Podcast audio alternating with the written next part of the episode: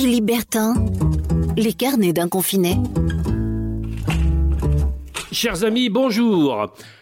Aujourd'hui, vous allez peut-être me trouver un petit peu ronchon, euh, voire même rabat-joie, mais je n'y peux rien. Depuis le confinement, j'ai tendance à aller voir plus souvent qu'à l'ordinaire ce qui se passe sur les réseaux sociaux. Beaucoup le, font comme moi. Visiblement, les, les internautes s'en donnent à cœur joie.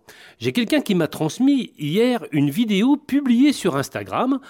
On y voit un couple de quinquas, visiblement heureux de se retrouver, confinés dans leur très belle villa du bord de mer.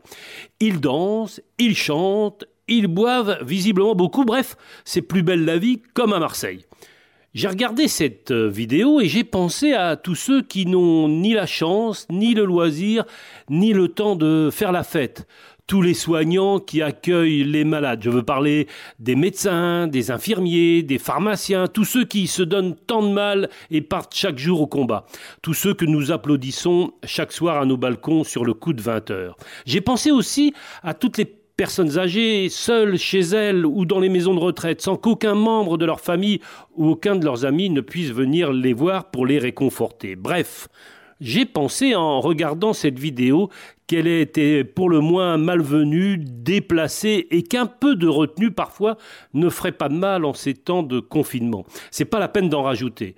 Les réseaux sociaux sont souvent formidables. On y voit plein de gestes de solidarité, plein de témoignages émouvants. Ils sont aussi malheureusement de temps en temps révélateurs de la bêtise humaine, et ça, voyez-vous, c'est très difficile à confiner.